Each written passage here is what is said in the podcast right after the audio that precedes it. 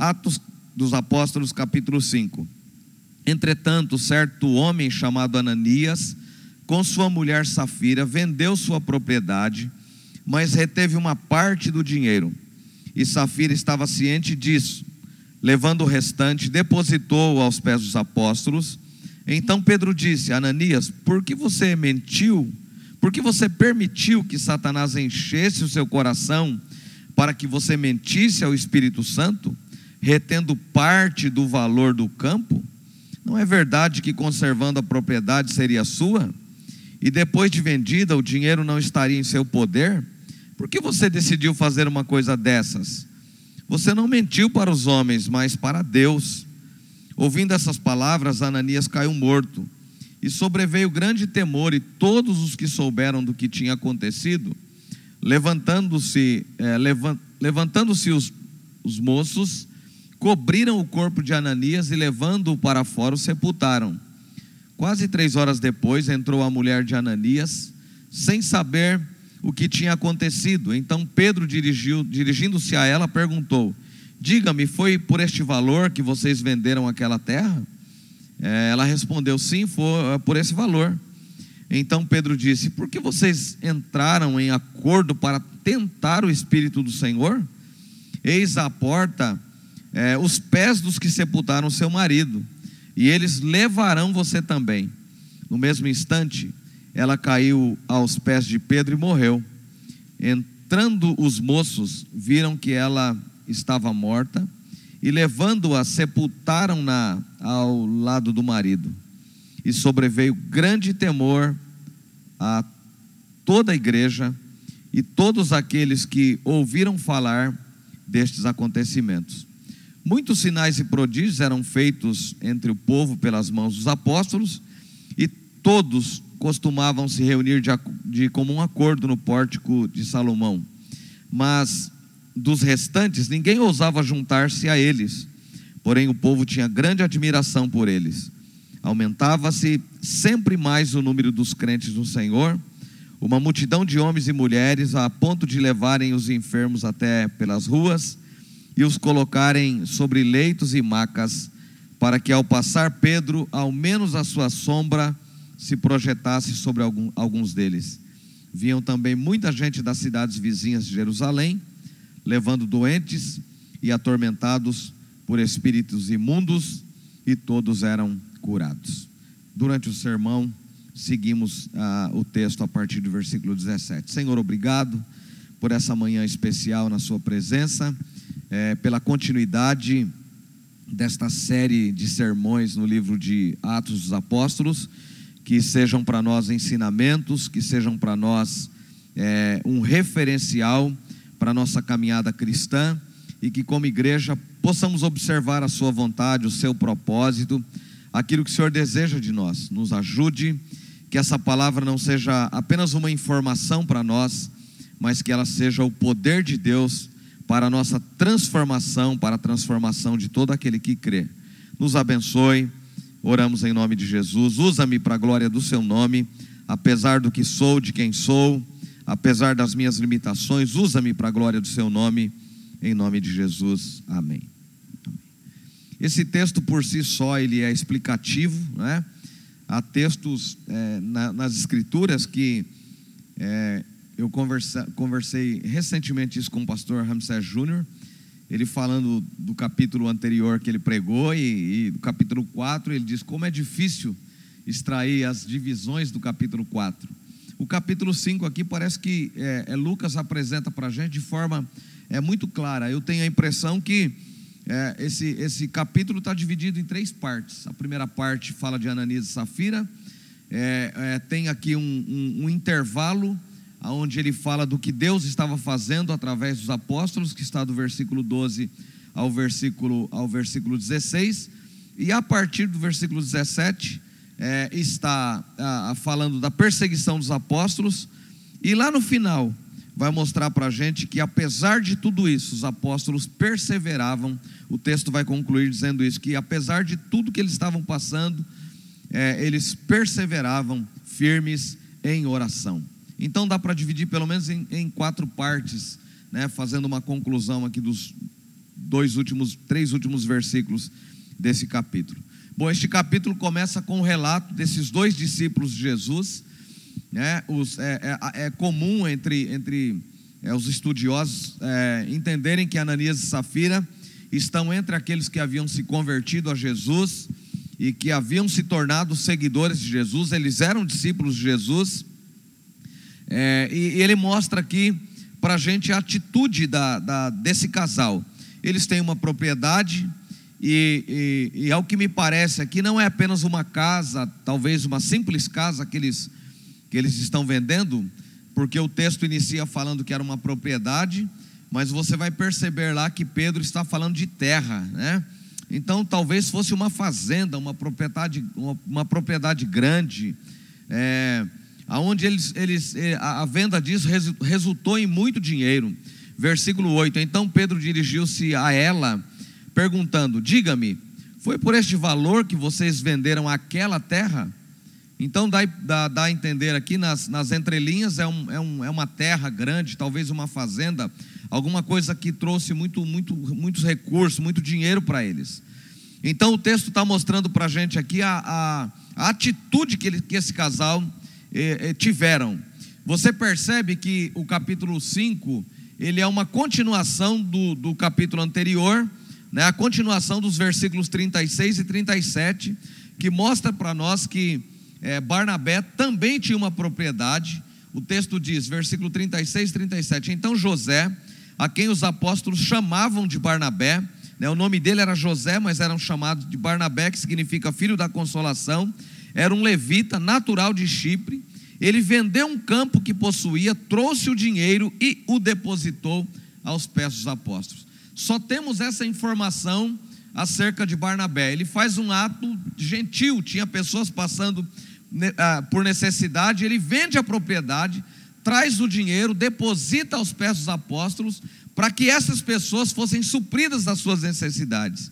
Bom, isso deve ter corrido para todo mundo, essa notícia correu, todo mundo ficou sabendo, alguns talvez presenciaram, dentre eles talvez Ananias e Safira, e os dois agora combinam: bom, vamos fazer a mesma coisa, vamos vender a propriedade, só que ao vender a propriedade, eles, eles entram em acordo, vamos trazer apenas uma parte disso e depositar, entregar para Pedro, entregar para os apóstolos.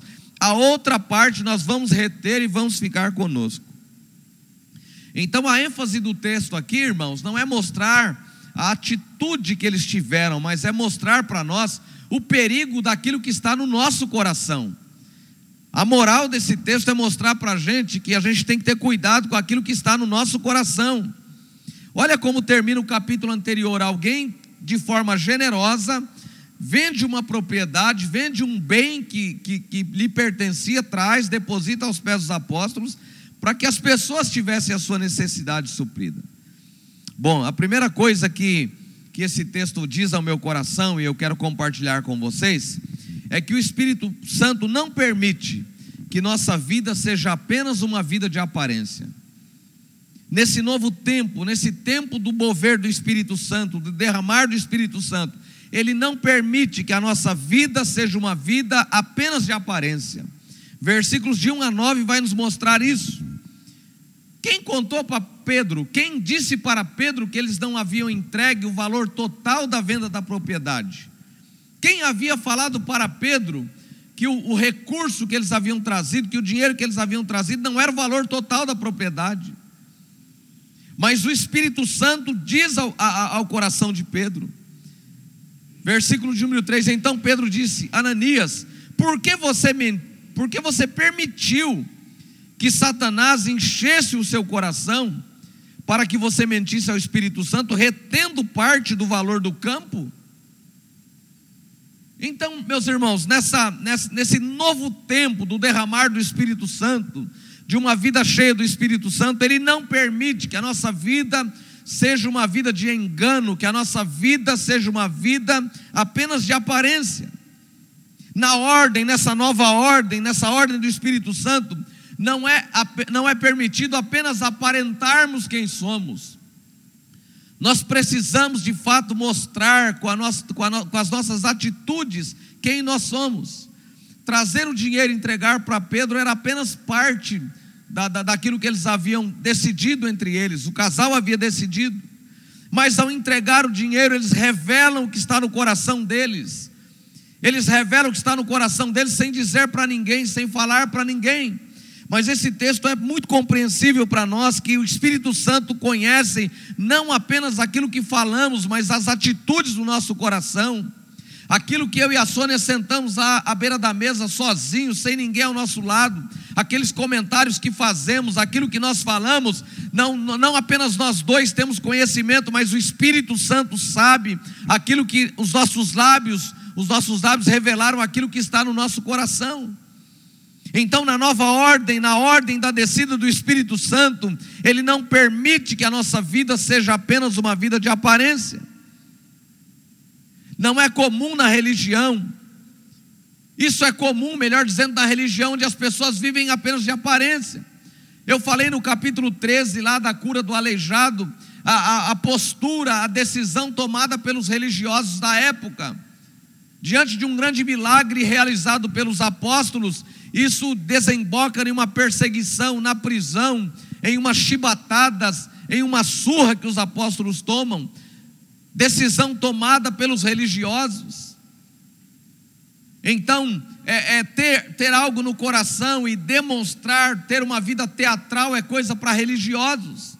Atos dos Apóstolos está mostrando isso para a gente, mas nessa nova ordem, na ordem do Espírito Santo, ele não quer apenas que a gente tenha demonstração de ser cristão, de ser crente, como é falado, mas ele conhece aquilo que está no nosso coração. Então, o capítulo anterior, ele encerra com uma atitude piedosa. Barnabé tem uma atitude piedosa, uma atitude de amor. Alguém que não é forçado a nada, a dar nada, mas que propõe no seu coração em dar isso é gratidão, é reconhecimento do que Deus havia feito a ele, a sua família, a tudo que ele tinha. Eu não sei se ele possuía outras propriedades, o texto não diz isso para a gente, mas o coração dele está cheio de gratidão e ele quer compartilhar aquilo que as pessoas não tinham, aquilo que faltava para as pessoas, ele quer dar. Na nova ordem do Espírito Santo, meus irmãos, generosidade faz parte da vida cristã. cristã.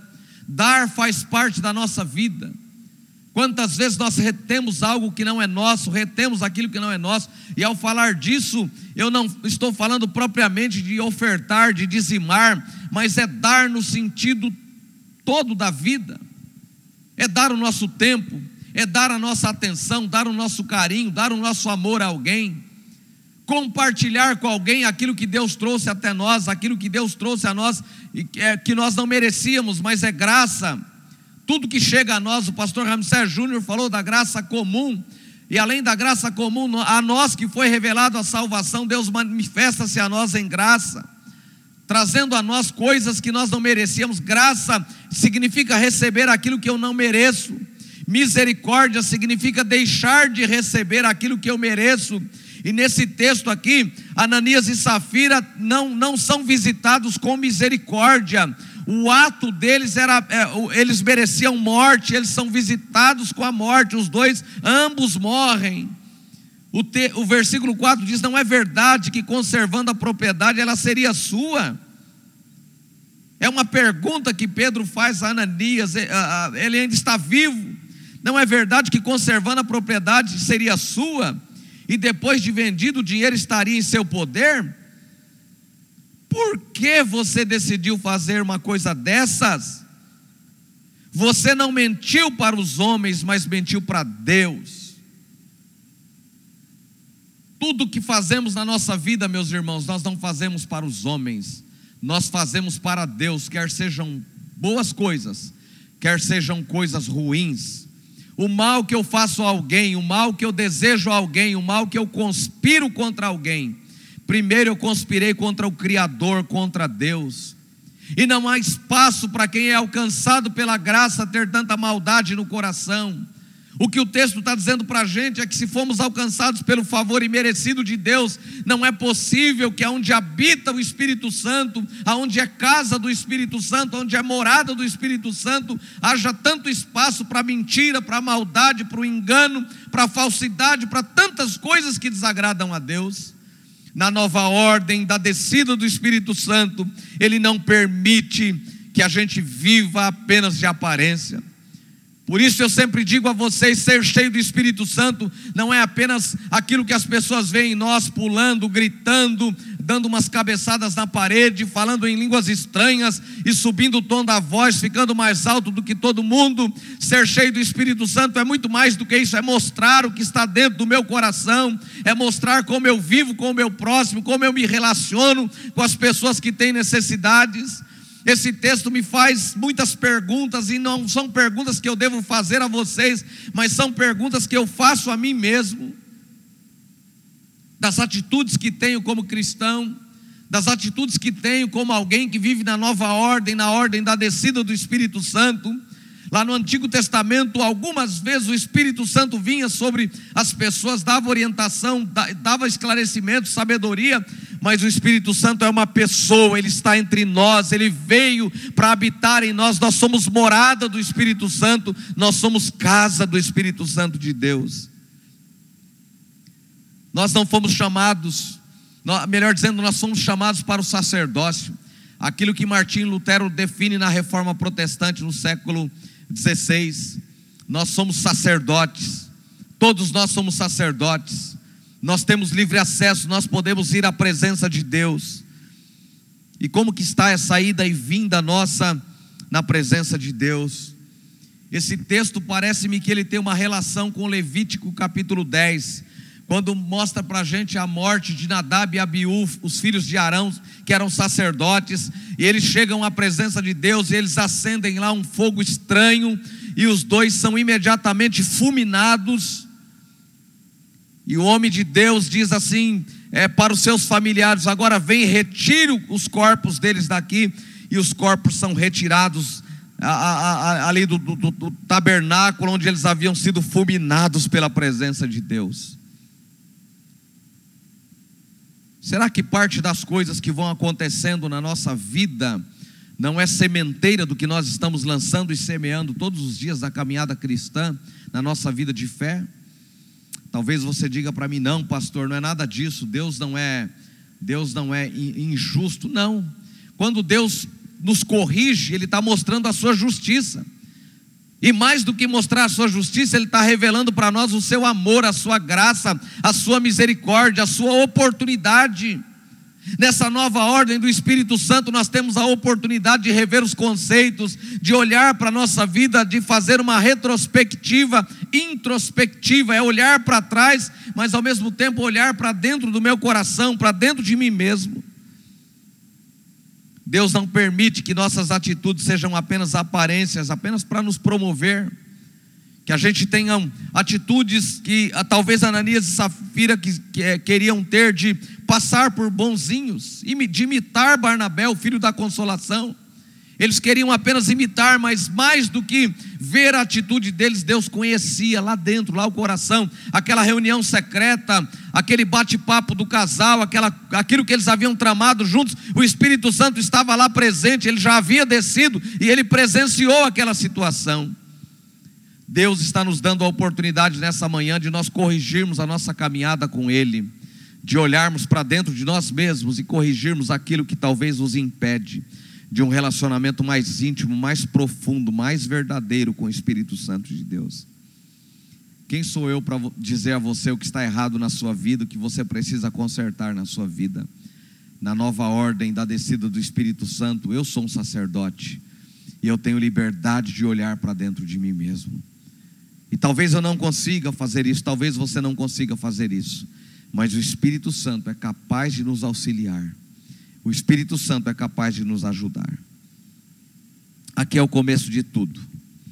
Deus tem zelo com a sua obra. Aqui é o início da igreja. Isso está para a igreja no século 21 olhar para isso. E isso aqui ser um espelho para nós, onde a gente olha para a Escritura e a gente olha para o que aconteceu aqui, olha para a nossa vida, para as nossas atitudes, para a nossa caminhada com Deus e a gente vai corrigindo ela ao longo da caminhada. Aqui é o começo de tudo. E Deus está Deus não está passando, o Espírito Santo não está passando a mão na cabeça daqueles que erram. Ele está corrigindo. No novo tempo do Espírito Santo, ele não passa a mão na nossa cabeça. Ele quer nos corrigir. Ele quer nos alcançar em graça, em misericórdia. Aleluia. Nós somos chamados de crentes, de cristãos, e essa palavra é muito pesada, essa palavra é muito forte. Nós carregamos um peso muito grande quando alguém nos chama de crente, quando alguém nos chama de cristãos. Significa que ele está nos chamando de um pequeno Cristo, de um Cristo pequeno. Nós precisamos dar provas de que de fato nós somos parecidos com Jesus. Eu devo perguntar para você, porque senão isso aqui é apenas uma história. Cristo tem sido glorificado na sua vida, na minha vida. Deus tem sido glorificado, Ele tem sido exaltado. Ou será que a nossa vida é uma farsa? Será que a nossa vida é apenas uma demonstração? A gente faz uma demonstração, é apenas um teatro? Ser crente não pode ser algo tão banalizado como tem, tem sido os nossos dias. Nós precisamos viver esse novo tempo, em que o Espírito Santo desce sobre nós, em que o Espírito Santo vem sobre as nossas vidas e nós recebemos abundante graça. Aleluia. Um novo padrão de viver, uma nova maneira de viver, uma nova maneira de encarar a vida, de ser glorificado. O Evangelho não é domesticado ao nosso jeito. A gente não domestica o evangelho como a gente faz com um cachorrinho, com um gato, com qualquer animal. Como nós podemos fazer com uma criança, moldar essa criança ao jeito da família, ao nosso jeito. Nós podemos fazer isso. Mas o Espírito Santo, com o Espírito Santo nós não fazemos isso, nós não moldamos ele ao nosso jeito. O Espírito Santo não se adapta ao nosso jeito. O que o Espírito Santo de Deus está dizendo para a gente é que a gente precisa ter uma vida, um padrão de vida de acordo com as Escrituras, de acordo com o propósito de Deus, de acordo com a vontade de Deus. Jesus é o sumo sacerdote, mas eu e você carregamos a responsabilidade como cristãos de sermos discípulos de Jesus, de nessa nova ordem da descida do Espírito Santo, mostrarmos Jesus a essa geração corrompida e perversa. Amém? Que Deus abençoe a sua vida nesse novo tempo. Que Deus abençoe o seu coração nesse novo tempo da descida do Espírito Santo. Então, esse texto fala para a gente de pecado e de perseguição, aonde o Espírito Santo desce, aonde o Espírito Santo se manifesta e ele não permite mais que as pessoas vivam de aparência. Este capítulo, como eu disse a vocês, deixa perguntas ao meu coração. A punição de Ananias e Safira trouxe grande temor ao povo. Versículo 11 vai mostrar isso para a gente. E sobreveio grande temor a toda a igreja e todos aqueles que ouviram falar desses acontecimentos. Muitos sinais e prodígios eram feitos entre o povo pelas mãos dos apóstolos, e todos costumavam se reunir de, de comum acordo no pórtico de Salomão. Mas dos restantes ninguém ousava juntar-se a ele, porém o povo tinha grande admiração por eles, e aumentava sempre mais o número de crentes no Senhor. Uma multidão de homens e mulheres, a ponto de levar os enfermos até pelas ruas e os colocarem sobre leitos e macas, para que ao passar Pedro, ao menos a sua sombra se projetasse sobre alguns deles Vinha também muita gente das cidades vizinhas de Jerusalém, levando doentes e atormentados por espíritos imundos, e todos eram curados. Nessa nova ordem da descida do Espírito Santo, onde não há mentira, onde há verdade, onde não há teatro, aonde há uma relação íntima, verdadeira com o Espírito Santo de Deus, Deus faz sinais, prodígios e maravilhas ele opera sinais, prodígios e maravilhas. O texto diz que sobreveio grande temor a toda a igreja e todos aqueles que ouviram falar desses acontecimentos. Uma coisa que o Espírito Santo falou no meu coração ao ler este texto é que é, nós precisamos olhar para as Escrituras e ver é, não apenas as coisas miraculosas que Deus fez, mas as correções que Deus proporcionou, que o Espírito Santo proporcionou. Isso deve trazer temor ao nosso coração.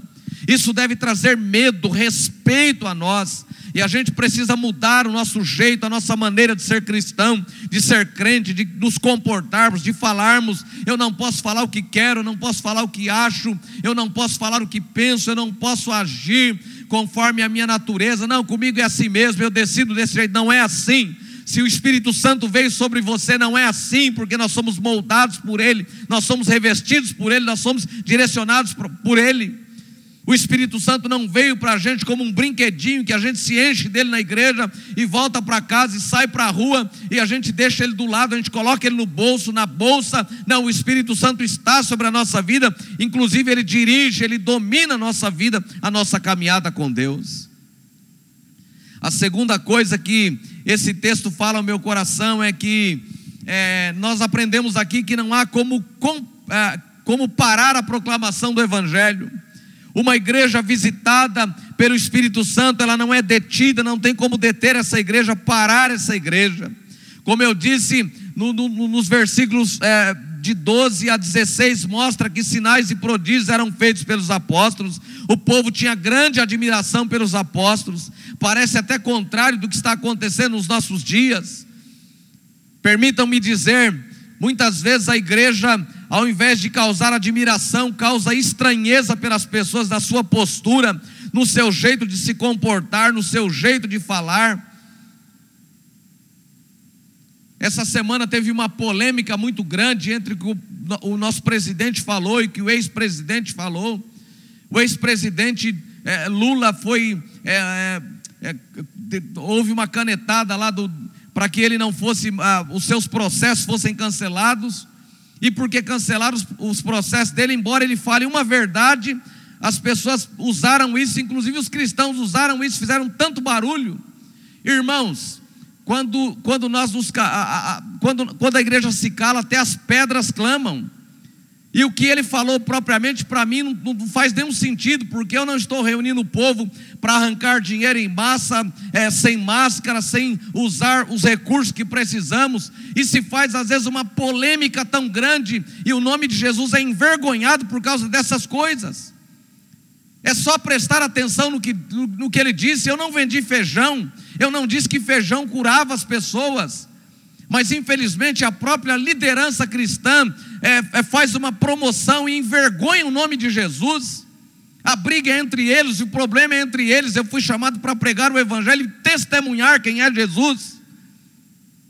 Então nós precisamos aprender a ouvir e discernir o que estamos ouvindo, para tecer qualquer comentário, para falar qualquer coisa. Essas coisas envergonham Jesus. O texto diz que o povo tinha grande admiração pelos apóstolos.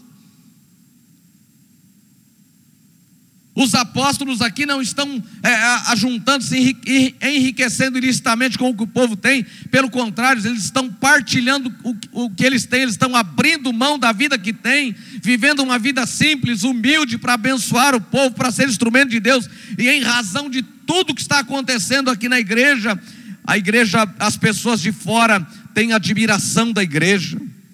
O texto diz aí: aumentava o número dos discípulos, muita gente estava se convertendo até a sombra dos apóstolos curava os enfermos, vinha gente de todas as cidades vizinhas, Jerusalém, de todas as cidades vizinhas vinham gente ver o que estava acontecendo.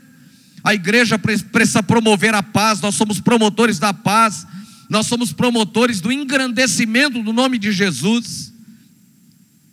Então nós aprendemos aqui em segundo lugar que não há como parar a proclamação do Evangelho dos versículos 17 ao versículo 18, você percebe, você vê aqui que é, desencadeia uma grande perseguição. Levantando-se, porém, o sumo sacerdote, todos que estavam com ele, isto é, o partido dos saduceus, ficaram com muita inveja, prenderam os apóstolos e os recolheram à prisão pública. Então, a, a, diante de tudo que está acontecendo aqui, os apóstolos recebe aqui como o salário a prisão, eles vão para a prisão. Tudo isso que acabamos de ouvir desemboca então na perseguição dos apóstolos.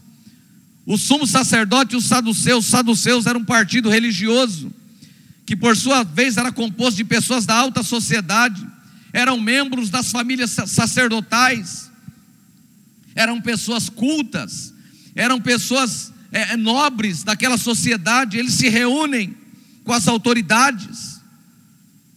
E nós aprendemos alguns princípios aqui que eu quero destacar. Primeiro, em tempos difíceis, Deus pode fazer milagres. Em tempos difíceis, Deus pode fazer milagres. Versículo 18 diz: Eles prenderam os apóstolos e os recolheram à prisão pública. Olha o versículo 19, olha a ação do Espírito Santo. Mas de noite um anjo do Senhor abriu as portas da prisão e levando-os para fora lhes disseram, lhes disse: Vão ao templo e digam ao povo todas as palavras desta vida. A nossa geração é uma geração que só quer as bênçãos, mas as bênçãos podem ser resultado de perseguição, na luta, na dor, no sofrimento. Deus manifesta milagres eles vão para a prisão, mas o texto diz que de noite o anjo do Senhor abriu as portas da prisão e eles foram soltos. Aleluia. Nós estamos vivendo um tempo de crise, onde muitas famílias têm chorado, onde a nossa voz fica embargada, onde a gente está cansado já de ligar a televisão e só falar da pandemia, só falar das desgraças, das mortes, das coisas tristes que estão acontecendo. Mas eu quero afirmar-lhes nessa manhã, nessa nova ordem da descida do Espírito Santo, em meio às perseguições, às adversidades da vida, também há milagres, há uma manifestação poderosa do Espírito Santo de Deus. Eles são soltos pelo anjo do Senhor mas eles não recebem uma palavra, vão para casa, fiquem lá trancados e acomodados, não. Vão ao templo e digam ao povo todas essas palavras, palavras desta vida. Vão ao templo, ou seja, se coloquem novamente, se exponham novamente. Meus amados irmãos, talvez a gente não saiba de verdade o que é ser cristão. Eu confesso que, como brasileiro, em um país onde há tanta liberdade, talvez eu não conheça de fato o que é ser cristão. Talvez eu esteja acostumado com algumas lutinhas de ficar com as pernas que, é, é, fraturadas, a coluna oito meses sem poder andar. Isso traga tanto espanto, tanto lamento para mim. Mas talvez isso não seja nada perto do que os apóstolos, do que essas pessoas aqui no primeiro século viveram por amor ao Evangelho ao ponto de serem levados às arenas onde as pessoas estavam, elas eram superlotadas, leões, feras, e os cristãos eram jogados lá dentro para serem estraçalhados por estas, por essas feras, simplesmente por declararem a sua, a sua fé em Jesus. Eu ouvi uma mensagem de uma garota chamada Brandina, tinha apenas 13 anos, era uma seguidora de Jesus. Eles pegam essa garota e dizem: Você é, serve a Jesus? Sim, lá no primeiro século. Você serve Jesus? Sim. Então eles pegaram, colocaram aquela menina no esticador e foram esticando. Prenderam as mãos, os pés e foram esticando o corpo dessa menina. E enquanto ela tinha fôlego, ela morreu, dizendo aos 13 anos de idade: Eu não vou negar Jesus, eu vou morrer fiel a Jesus, eu vou servir Jesus. Na nova ordem do Espírito Santo, a gente não pode olhar apenas para as lutas e para as provações. A gente precisa orar, olhar e ver que Deus continua fazendo milagres. Então, em tempos difíceis, Deus pode fazer milagres. Nada pode impedir que a mensagem seja proclamada, nem o diabo, nem o mundo, nem a perseguição dos religiosos, nada pode deter o evangelho. O hino oficial da nossa igreja é ninguém detém, é obra santa. Ninguém pode deter, porque a obra é santa, ela é do Senhor. Aleluia. Uma outra coisa que está, está no texto aqui e nós precisamos perceber é que Pedro tem uma única mensagem, a mensagem de Pedro é única ele não muda para atrair as pessoas, ele não vende feijão, ele não entrega rosa milagrosa, ele não coloca o tapete para as pessoas passarem, ele não coloca uma mesa para as pessoas tocarem. A mensagem de Pedro é única, a pregação dele é arrependimento e abandono do pecado.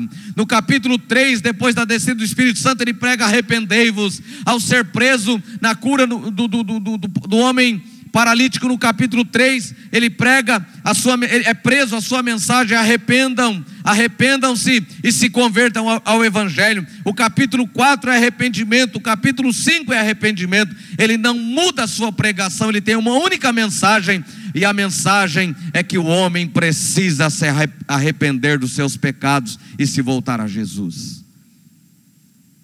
Na nova ordem, da descida do Espírito Santo, o que vai levar você para o céu não é porque você merecia, não é porque você é bom, porque você é caridoso, é arrependimento, é reconhecimento dos pecados e voltar-se para Deus.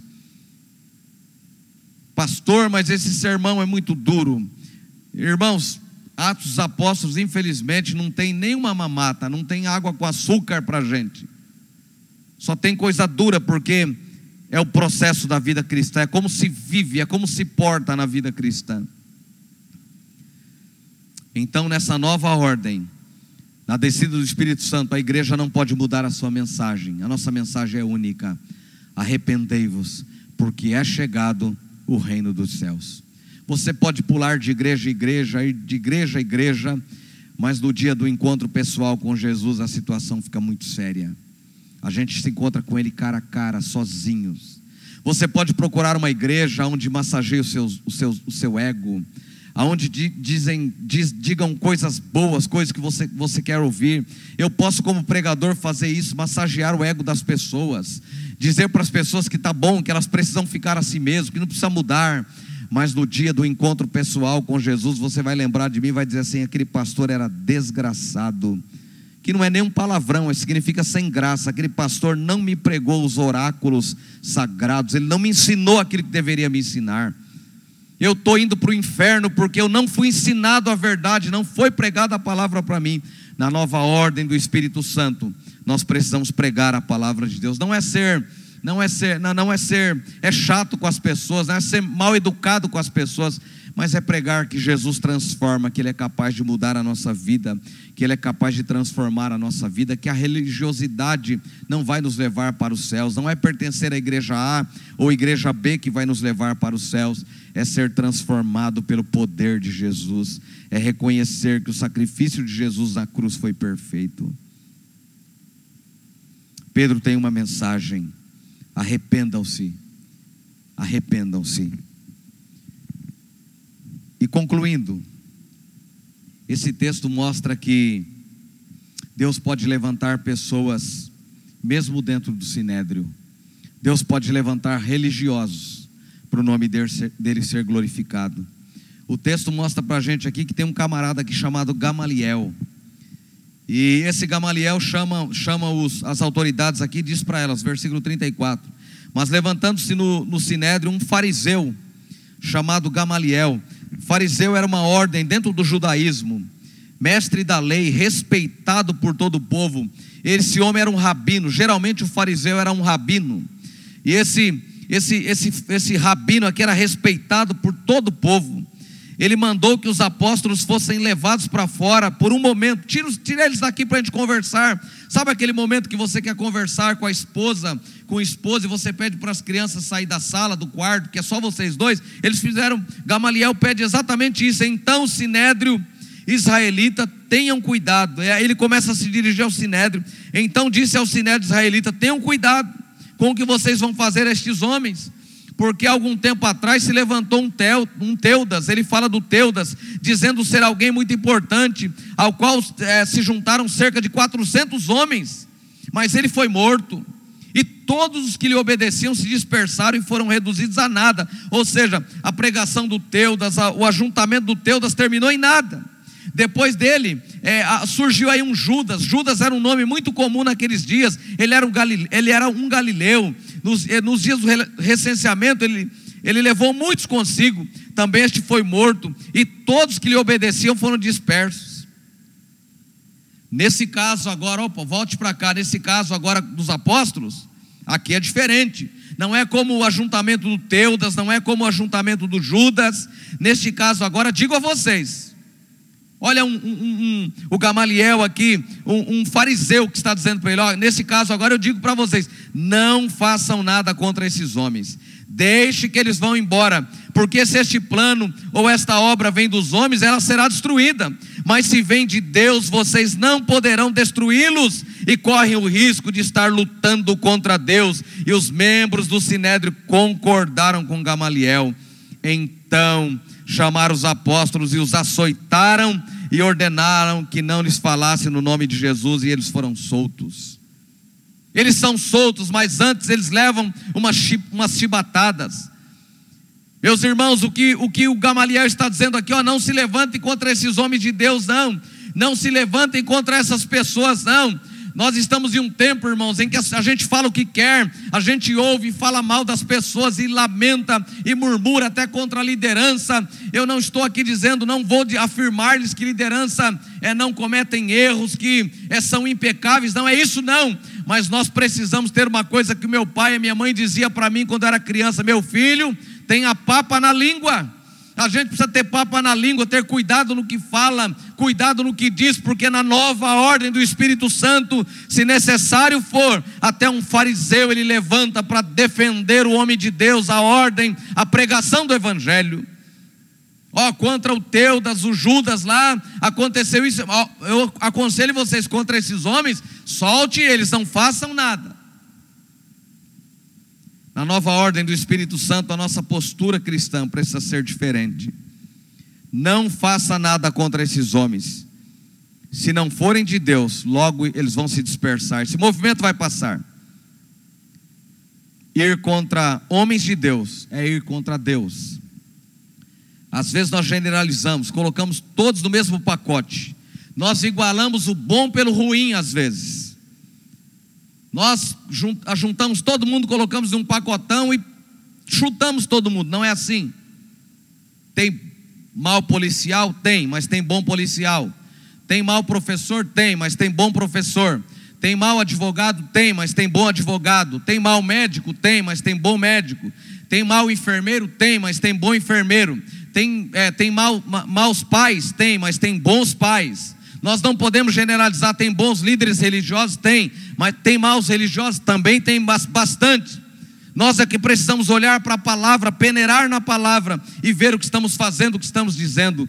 Nessa nova ordem do Espírito Santo, a gente precisa ter papas na língua. Nessa nova ordem do Espírito Santo, nós precisamos ter cuidado com as nossas palavras.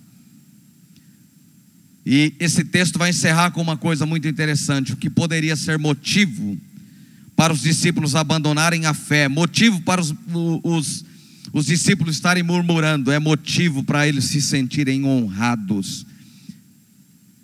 As chibatadas que eles levam não os fazem murmurar, pelo contrário, os fazem a se sentir dignos de pregar o Evangelho, de anunciar Jesus. Na nova ordem da descida do Espírito Santo há sofrimento, mas há consolo a presença do Espírito Santo sobre nós, a presença do Espírito Santo na nossa vida, que Ele renove as suas forças, que Ele renove a sua fé. O que Deus está nos comunicando nessa manhã é que o Espírito Santo não permite que a nossa vida seja apenas uma vida de aparência. Este capítulo inicia com Ananias e Safira mentindo ao Espírito Santo, querendo imitar a Barnabé, tentando mostrar o que não era. E o resultado deles é triste. Não se ajunte ao seu cônjuge. É, é, é, é mais ou menos isso que Deus está dizendo para a gente. Se o seu cônjuge, se o seu, se o seu irmão, se a sua irmã, se o seu pai, se a sua mãe, se algum irmão na igreja, na fé, se alguém estiver errado, ajude-o o corrigindo, não se associe a ele pecando, porque isso pode resultar em morte. Resumindo, é, de forma muito simples, é isso que Deus está dizendo para a gente. O Espírito Santo também está dizendo para a gente: nada, nem ninguém pode parar a proclamação do Evangelho, ninguém detém, é obra santa. Este capítulo termina com uma, com uma, com uma afirmação: e todos os dias no templo e de casa em casa não cessavam de ensinar e pregar que Jesus é o Cristo esta é a mensagem que nós temos. Se porventura você iniciou esta palavra e achou-se parecido com Ananias e Safira, achou-se parecido aqui com esses que perseguiram os apóstolos, os discípulos de Jesus, faça como os apóstolos fizeram, se volte para a oração. Esta é a ênfase de Atos dos Apóstolos ou Atos do Espírito Santo. Na nova ordem da descida do Espírito Santo, a nossa vida precisa ser pautada pela verdade do Evangelho. Deus te abençoe, que Ele te encha de graça nessa manhã.